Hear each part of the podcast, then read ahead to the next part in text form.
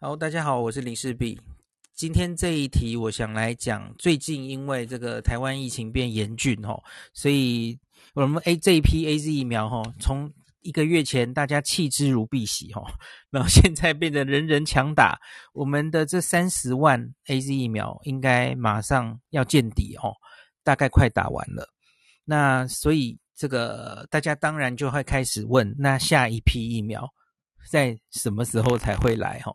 因为我们疫情已经似乎蛮严重哦，很多前线医护人员其实还没有打，或是在等待别的疫苗，所以我今天来稍微讲一下，越来越多人在谈，那我们的国产疫苗到底怎么样？然后也随着最近上礼拜有跟大家分享过吼，那个 WHO 通过了中国疫苗，那先通过了国药了吼，那科兴应该也很快就会通过，那所以呢，又有部分的人士在说，那我们是不是跟中国买疫苗算了？有人在提起这个议题，吼，所以我就一起回应好了，吼，在今天这一题很简单的跟大家很快的讲完。那我先讲，呃，我们疫苗其实就是分三头并进了，吼，一个就是跟这个疫苗厂商直购。那直购的话，我们目前已经确定的订单有二哈，一个就是跟 AZ 直购了一千万剂，那现在当然有到货了哈，到部分的货，它不可能一次到位的了，一次到位我们可能也打不完，所以它本来就是这样分批分时间，然后你不太可能预测它固定的，因为疫疫苗其实缺货而且抢得很厉害哈，所以都是这样的，世界各国都是这样，你订很多。可是其实到货的时间、到货的量都很不确定。比方说加拿大吼，很著名的吼，他抢了人口五倍的疫苗订购量，可是他也是很后面才开始拿到疫苗吼。所以订单跟实际拿到疫苗本来就是两回事吼，大家要有耐心。好，直购是这样子的。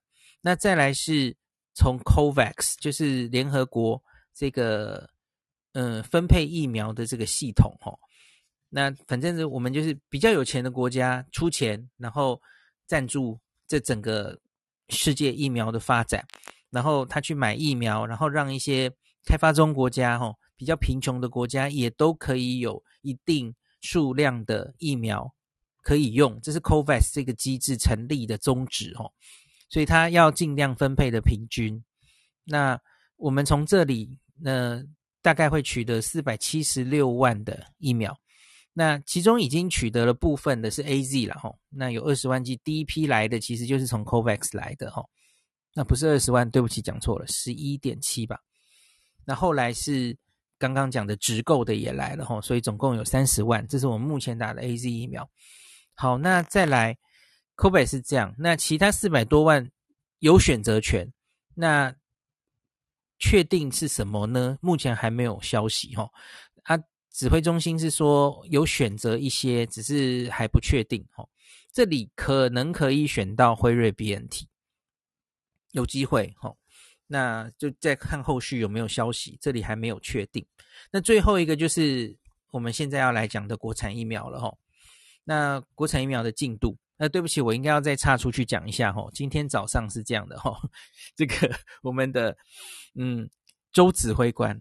不是陈指挥官哦，是周玉蔻指挥官早上就宣布大好消息哦，就是宣布这个五月底跟六月底哦，两批疫苗会陆续到位。他没有说是什么啦，是 AZ 还是莫德纳 这样子，他没有讲。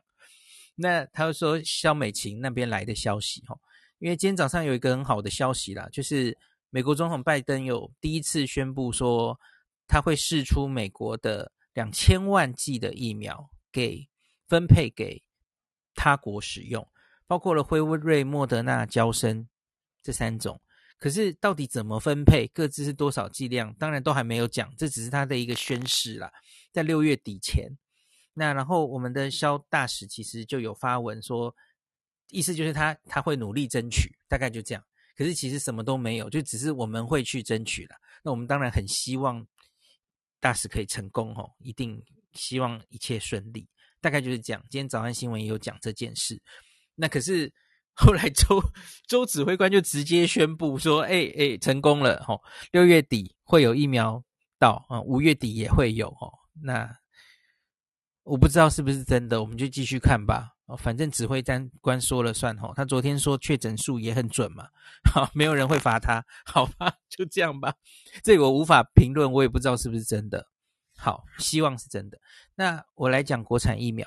国产疫苗是这样，进度是我们国内原来有三家在做呃新冠疫苗的哈，高端、联雅跟国光。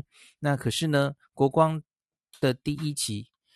原来第一期大家做的速度哈是国光是最快的，可是后来没想到国光死在沙滩上哦，因为他出来审查的时候哈，发现他的综合抗体的效价不是很理想，所以他可能剂量或是佐剂上应该要再做调整，所以因此他没有过第一期的审查，他没有被批准往第二期再继续做，好，所以只剩下高端跟联雅可以做第二期。那我们那个时候哈，法规单位，台湾的法规单位，当然也如同美国 FDA 一样，我们要规定说，新冠疫苗哈，到底第一期、第二期临床试验要交哪些报告出来，我我才帮你审查，然后各自要收多少人，这都是法规单位需要去跟业者沟通的哈，扶植业者，告诉业者怎么做哈。那所以我们那时候其实吵了很久。第二期临床试验应该收多少人？因为一般的第二期其实不需要收到太多人，然后你就进展到第三期去，也许一千人左右就够了哈。那可是那时候我们就在吵一千还是三千，现在是定在三千的原因是因为哈人数是相对比较多的，是因为当时其实已经想好了，我们大概就是做完第二期，我们就让它紧急授权上市 EUA 哈。开始施打紧急授权的施打，剧本已经写好了啦。那这两天有人在说，蔡英文总统说：“诶，顺利的话啦，哈，台湾的国产疫苗可以在呃七月底让大家施打。”然后又说：“这怎么会？总统直接宣布这样，审查都还没有审查，林权说都试验都没有做完。其实不是这样啦，这是我们预估的时辰，剧本早就写好了。这也不是总统说的，因为这个剧本我听了很久了。”本来就是这样规划的齁，那我们的第三期其实现在已经，对不起，讲太快。第二期高端跟联雅三千多人，齁，老人家都已经收案完成，那现在就是在等资料出来，大概在六月正式报告会出来，那就送审，那看这个资料抗体生成性好不好，安全性好不好等等哦，那可以的话，最顺利的话，应该是七月。可以通过紧急使用授权，然后呢就是量产。那需要量产，当然也需要一个时间哦。那世界各国的疫苗大概是，也许第二期的时候，或是第三第三期刚开始的时候，它就要开始量产了。不然你假如是一般的临床试验，可能是完全做成功之后，诶，都过了之后，它才进到量产的步骤。可是这种。啊，新冠的疫苗当然不可以这样哦，就是都都加速嘛。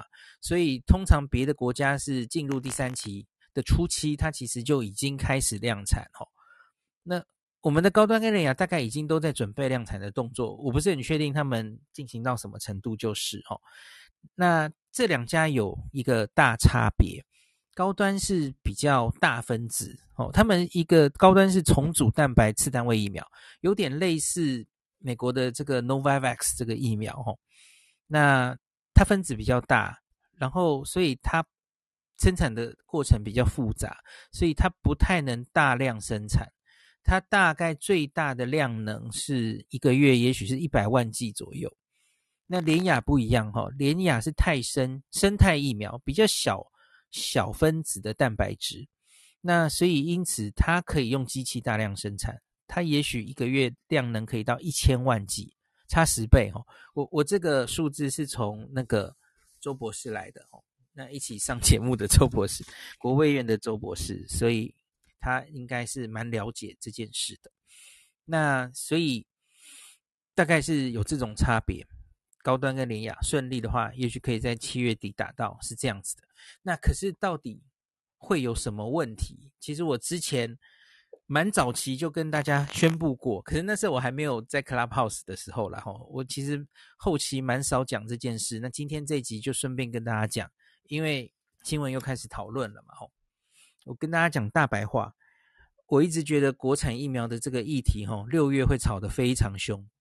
现在开始开始吵是比我预期的早一点啊，因为六月其实就是临床试验报告出来的时候，然后是我们的台湾 FDA 要审查这个国产疫苗要不要紧急授权的时候，我觉得这里会出很大的争议。怎么讲？我跟大家讲，呃，世界各国哈。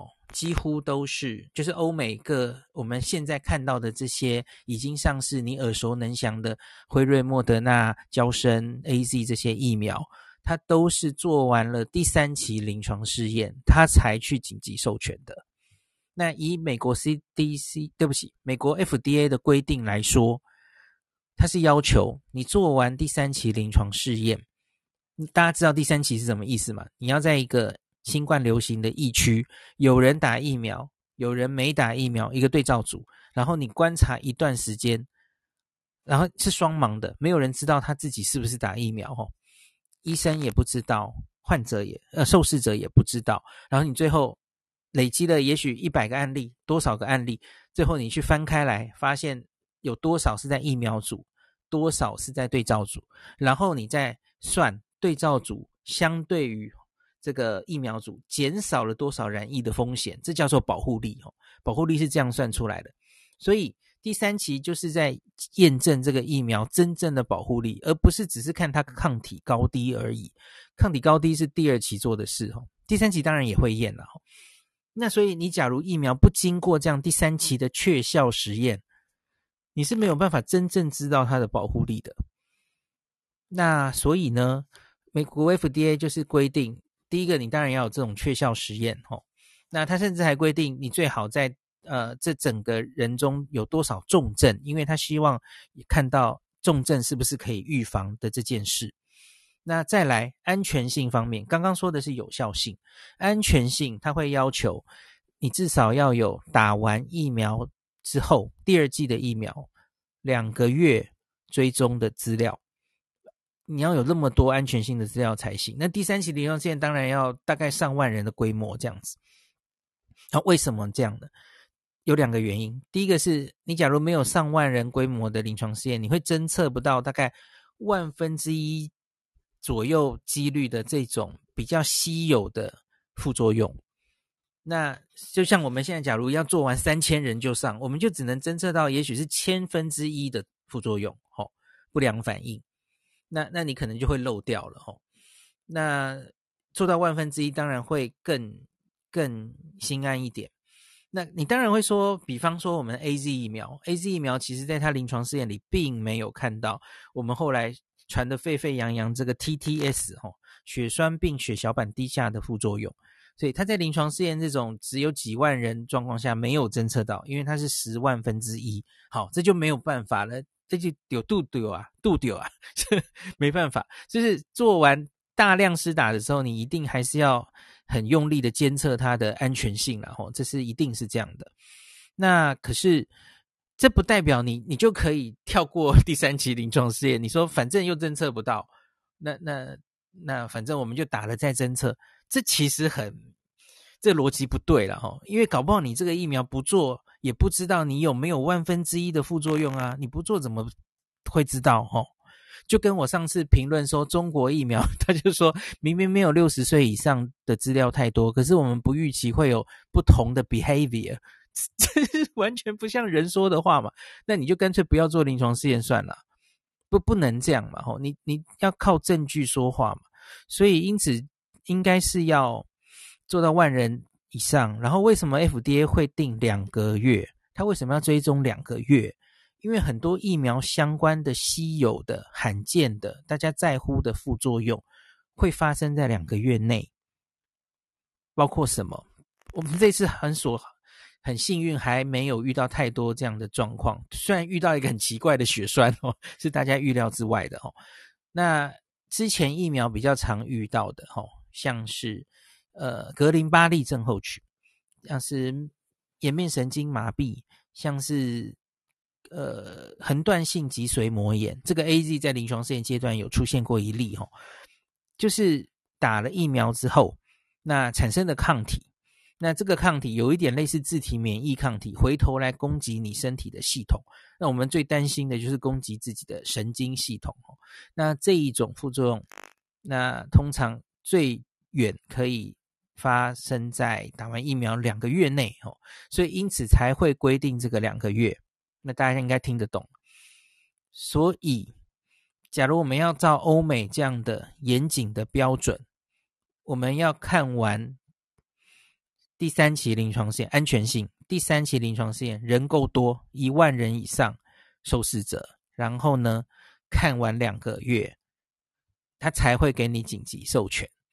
以这种标准的话，呃，那显然现在台湾的这个第二期只有三千人，应该是没有满足的哦。好，那有效性呢？有效性的话，因为我们只有第二期，我们根本没有我刚刚说的第三期的这种。确效的实验嘛，吼，你只能验血清抗体，那所以这也很有问题。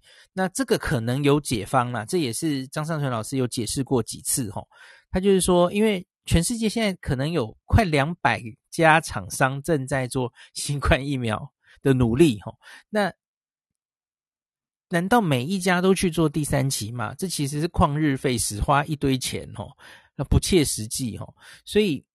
有可能到某一个时候，哈，WHO 或是某个单位，我不是很确定应该是哪个单位，哈，应该会定出新冠疫苗，只要你这个抗体可以打出一定高呃价的超过某一个价数，哈的综合抗体的话，我就当你有效了。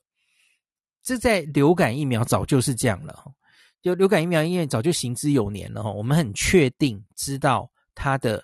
这个抗体高到多少程度，它大概就是有保护力的。这是经过多年的研究哦。那所以因此，你你不用真的去做第三期了。部长今天有说，前几天有说一句哦，二零零九那个 H1N1 那个疫苗也没有做第三期，这个类比不对，因为那个那个是流感，那个 H1N1 它终究是流感，流感我们已经面临它很久了，研究很久了，所以它不用做第三期。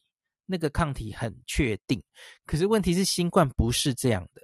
新冠到目前为止还没有定出你这个疫苗临床试验，吼，抗体做到多少就代表你有保护力，这个标准现在是不存在的。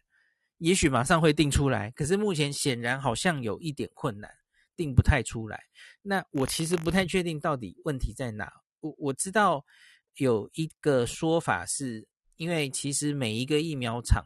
做这个综合抗体的方式，其实连这个方式都没有标准化，所以大家各自去做出来的数字难以比较，这可能是原因之一。哦，那另外我觉得可能还有原因之一是，衡量一个人有没有保护力，不是只看抗体够不够啊，这是比较传统的免疫学。可是其实还有 T 细胞的免疫力，哦，所以这样只靠抗体其实有一点，嗯。当然，它很传统，它比较好测，然后那可是不知道能不能完全代表疫苗的保护力。我觉得可能也有这种因素在。好，那大概就是这样。所以我觉得，假如我们吼只做完了三千多人的临床试验，我们就紧急授权的话，我之前也常跟大家讲哦，我们其实就是做了去年中中国跟俄罗斯做的事情。全世界其实只有中国的几个疫苗，还有俄罗斯的斯普尼克，它是做完了第二期之后，它就直接紧急授权上市，让部分他们的民众施打。哦，去年七月就紧急授权了。那欧美多半是不认同这样的行为的。哦，那当然他们他们上了之后，他们有继续去做第三期啦。他们只是第二期做完，他们就开始用了，就是了。那史普尼克做完第三期，然后他有完整公布哈，他至少有公布。那中国的 几个疫苗，他是他有做第三期，可是他就一直没有把第三期的完整数字公布在期刊让大家检视哈，所以他就是一直没有看到完整的数据，直到最近 WHO 开始审中国疫苗，所以从他审查的资料，他有上网公开嘛，我才终于看到比较详细的数字了。那好，那我们就跳到下一个话题，中国疫苗。那中国疫苗的状况是这样，呃，WHO 先通过了国药了哈。我上一集好像已经讲过国药了，我就不讲太多了。我我这次不太讲学术的事，因为在台湾讨论要不要进中国疫苗的这件事哈，不管你愿不愿意，一定会被政治化，就是为政治解读哈。那所以我不是要讲科学的事，因为这个是。全世界都一样了哈，对施打这个疫苗有没有信心，往往不是科学问题，往往是政治问题，是信任的问题。AZ 疫苗哈，全世界哈，最近看它啊，有血栓副作用啊，闲来闲去，英国人对它超有信心哦。我们的国产疫苗打了两超过快三千万剂哦，然后把疫情控制下来，又如同我们呢、台湾这个大概一个多月前吧，TVBS 做了一个民调，就是对各厂牌的新冠疫苗的信心哦。你想打什么疫苗？第一名是新是高端疫苗，高在云端，我记得四十六 percent 吧。第二名是辉瑞，第三名是什么？大家猜猜看，第三名是国光疫苗。大家有没有觉得很妙？我就想 TBS 记者，你是故意把国光疫苗放进来的吗？你不知道他第一期已经失败了吗？真 的超好笑，就是明明已经失去资格的候选人，他还把他放进来，然后他还拿了第三名，这样。然后那时候其实就是大家台湾媒体都在黑 AZ 疫苗哦，副作用好大，效果又烂哦，所以愿意施打人好像三成多而已哦。莫德纳也没有高到多少去哦。我们大概怎么讲呢？我们没买到的才是最好的，然后 都被灰很黑哦。莫德纳明明那么好的疫苗，结果。在后面，那那个调查里面，哈，愿意施打中国疫苗的人九 percent，九，所以因此，我觉得不管在台湾的任何人哦，不管是执政党 或是在野党，你想提进中国疫苗解决问题，你就是找死，这不是科学。我现在发发言不是科学，因为民众根本不敢打呀。你有人跟我说，现在疫情比较严重啦，所以再做一次调查，搞不好数字会不一样。对，我猜会不一样。想打高端的，搞不好到七十八 percent 去了，然后然后八十七 percent，我不知道。然后 AZ 大概高了一点，我不觉得中国疫苗会高到哪里去。嗯，你可以再做做看，那个是信心的问题。嗯，那不是科学问题。那科学问题到底 WHO 公布它保护力多少？我觉得那个我再找机会跟大家写文了哈。呃，国药我已经整理过了，大家可以去找前几集的 Podcast，我有讲。那科兴出来我会再跟大家分析哈。可是我觉得那就不是科学问题，那已经就是信心的问题。那在台湾当然还有法法律问题了哈，因为我们是规定不能进中国制的疫苗的哦。那你假如真的想进，那你要去修法。所以不管是谁呀、啊，台湾的任何一个，我不管哪一党的立委，你你想你敢去提修法抢进中国疫苗，你看看你下不下一次会不会选上了？因为这很明显就是就不是民众想要的啊，就所以大概就这样了。提这个议题的人就是找死，我不知道该怎么形容。吼，连连 AZ 疫苗这么其实已经打了那么多，吼，确效，吼。数字清楚，副作用很清楚。那个英国一个礼拜发表一次，它详细巨细靡遗的副作用，这么摊在阳光下，这么清楚的疫苗，台湾前一阵子都被黑成那样，大家不敢打，何况是遮遮掩掩到现在数字都不清楚的中国疫苗，不要再笨了。好，那我今天就讲到这里。